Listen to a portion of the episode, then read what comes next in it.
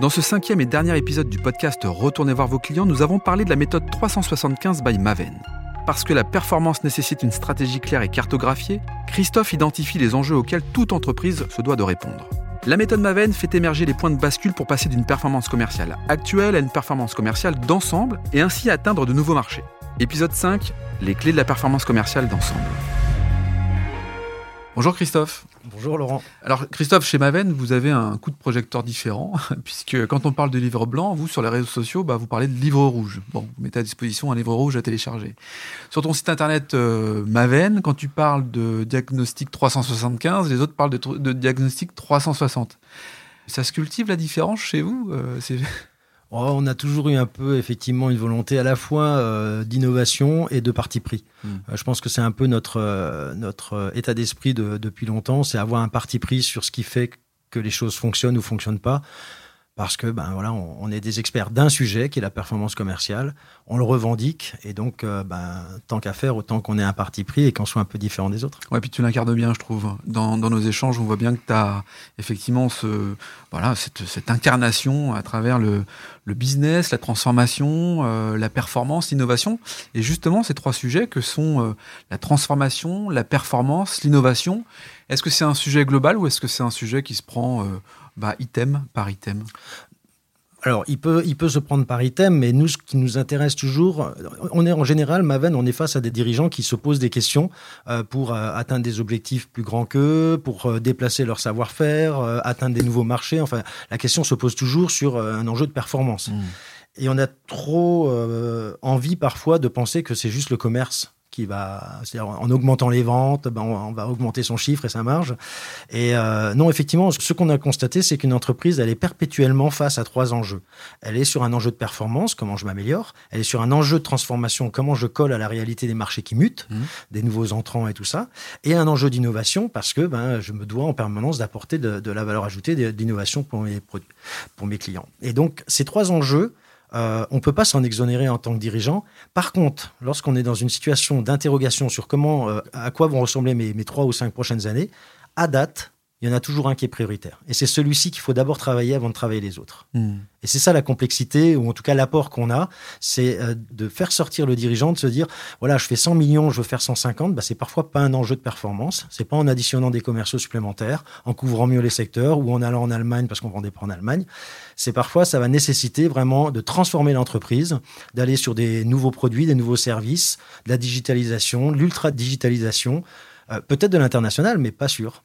Et ça, c'est quand même assez intéressant de mettre le, doigt là-dessus parce que dans les épisodes précédents, j'ai envie de te dire, on a parlé euh, bah, de ton premier coup de gueule euh, sur le fait de retourner voir les clients.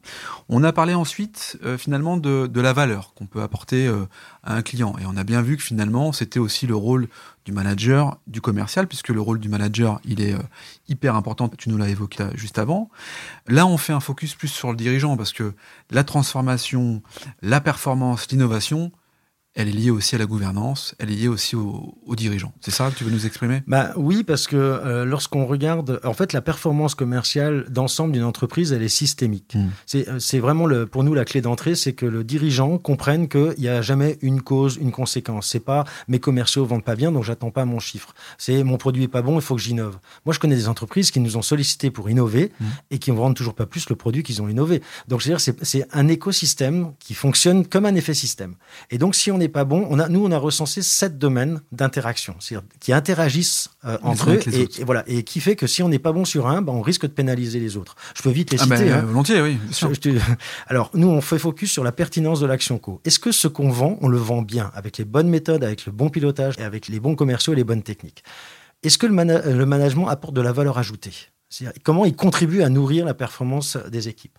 On va faire focus, en troisième lieu, en général, sur l'intérêt produit-service. En quoi mon produit crée de la valeur pour le hmm. client Hyper important. Ah, bah oui, parce que là, ça va toucher pour le coup l'innovation. Et euh, quatrième produit, on va, on va approfondir la connaissance client, parce que ça, c'est souvent un déficit assez euh, chronique dans les entreprises. C'est-à-dire qu'on veut vendre à plein de clients, mais on pourrait vendre à beaucoup plus de nos clients. Hmm. Euh, tu, veux dire par là, attends, tu veux dire par là que globalement, les clients qu'on a en portefeuille, on les connaît pas toujours très bien, et ça serait assez intéressant d'aller euh, les connaître un peu mieux, c'est ça? Bah, Nous, on pose souvent la question, est-ce que vous voulez vendre à plus de clients ou vendre plus à vos clients? Et eh oui. Et rien que ça, c'est un premier arbitrage qu'il faut pouvoir faire. Quoi. Le quatrième point ou le cinquième point dont on fait focus, c'est l'impact de la gouvernance. Parce que euh, ça, c'est un point important. La gouvernance, c'est donc la partie haute de l'entreprise. C'est euh, ce que j'avais appelé le pouvoir souverain, ceux qui, ont, qui, décident. qui décident, qui ont les moyens de financer la stratégie. Et donc, si effectivement on a des intentions qu'on ne sait pas financer ou si on n'est pas en capacité d'adresser ces moyens financiers, techniques, humains pour aller vers la croissance qu'on souhaite, bah, c'est pas la peine de la rêver non plus. Quoi. avant-dernier point, c'est l'adéquation de l'organisation. Mmh. Parce que là, on a parfois des déséquilibres entre, je dirais, la prégnance de la technique sur le commerce, la prégnance du commerce, la prégnance de la finance. Donc, comment tout ça, ça c'est organisé pour que ce soit fluide, donc que la, la supply chain globale de l'entreprise fonctionne. Et le dernier point, c'est, et non des moindres, c'est la réalité de l'entreprise sur son marché. Qu'est-ce que je peux espérer avec mon produit et service sur le marché? Et là, vous avez des fantasmes de partout, avec des dirigeants qui disent Moi, je veux être leader sur mon marché.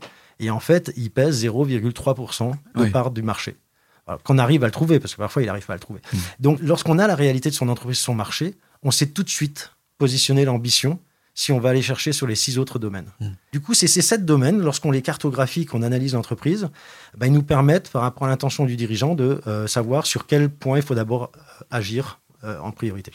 C'est ça que tu appelles le 375 finalement, à la différence d'un diagnostic 360. Toi, le 375, alors c'est quoi les 15 de plus, si toutefois c'est 15 de plus? Bah non, c'est pas 15 de plus, mais bon, on a souvent les clients qui disent Ah, vous faites pas pareil, encore vous avez rajouté 15 après 300. Non, non, le 315, c'est ce, le 3, c'est les fameux trois enjeux. Hein, donc Qu'on euh, évoquait Voilà, performance, innovation, transformation. Les 7 domaines, c'est ceux que je viens de citer.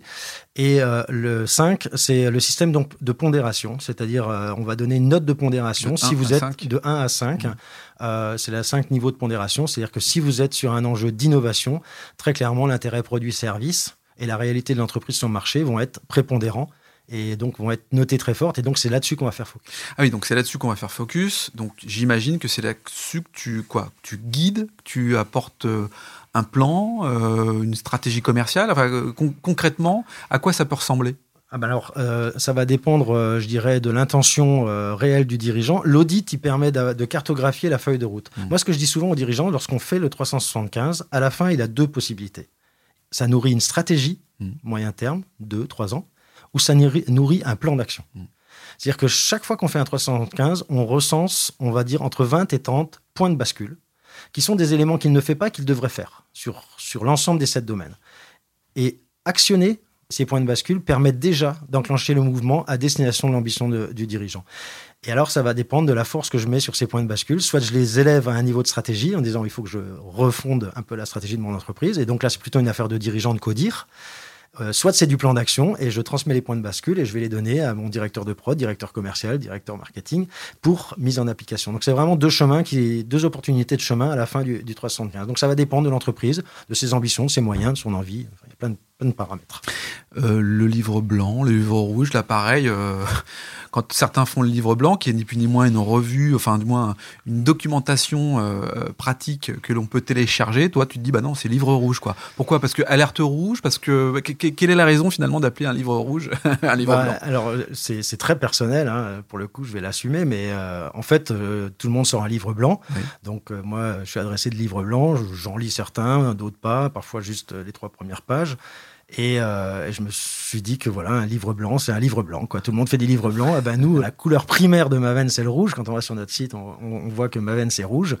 Euh, ben on s'est dit, on va faire le livre rouge. Alors, euh, il n'y a pas de connotation ni politique, ni rien. C'est juste, on a voulu marquer la couleur. Et alors, bon, alors ce livre rouge, on y trouve quoi? Et, et qu'est-ce qu'on y apprend dans ce livre rouge?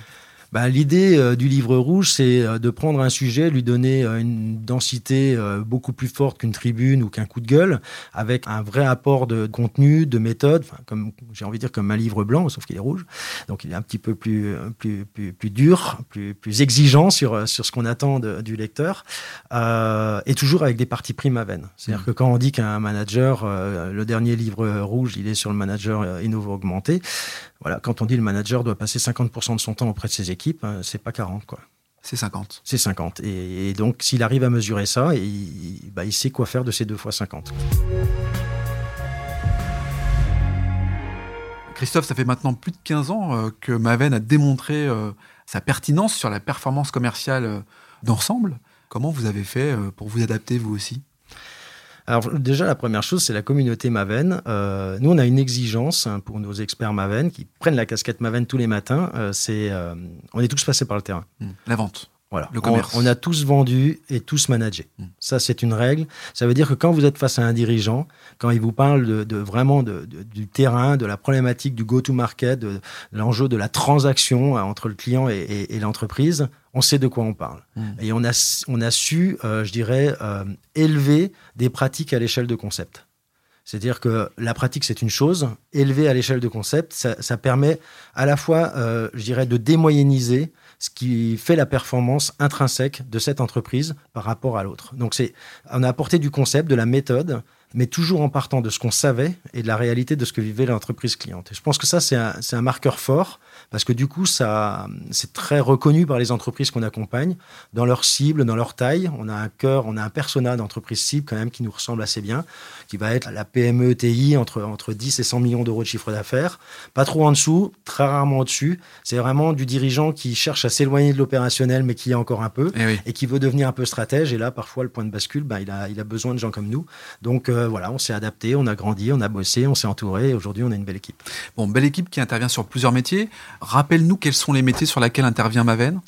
Alors, on a quatre grands métiers. Donc, l'activité de conseil, purement, dont, dont le 375 fait Ouais. partie. C'est-à-dire, j'accompagne le- la partie audit, analyse, euh, diagnostic, euh, avec plein d'outils.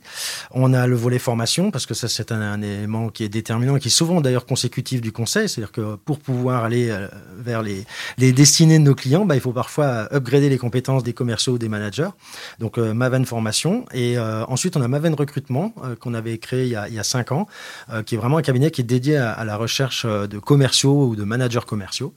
Et le dernier né, c'est Maven Innovation, euh, qui nous permet, si tu veux, de répondre justement à l'enjeu d'innovation. C'est-à-dire qu'à un moment, dire à un client, votre produit il est un peu en retard ou il prend du retard par rapport à ce que le marché est en train d'adresser vos concurrents et, et voir des nouveaux entrants, euh, lui faire faire ce constat sans être en capacité de l'aider, euh, ben ça on le fait avec Maven Innovation où on est entouré, euh, je dirais, d'experts dans l'innovation et qui savent adresser les mécanismes de créativité et d'innovation qui permettent de construire un chemin de vente nouveau avec des, euh, des innovations et surtout d'éviter de sortir des innovations qui ne se vendent pas. Oui, donc au-delà d'apporter du conseil, très concrètement, tu apportes les solutions justement aux, aux décisions stratégiques que peut prendre l'entreprise. Exactement. Et on essaie d'aller au plus loin euh, sans faire le boulot à la, à la place du dirigeant, mais on essaye d'accompagner jusqu'à jusqu'à l'exigence euh, de la réussite, c'est-à-dire euh, vendu, pas vendu.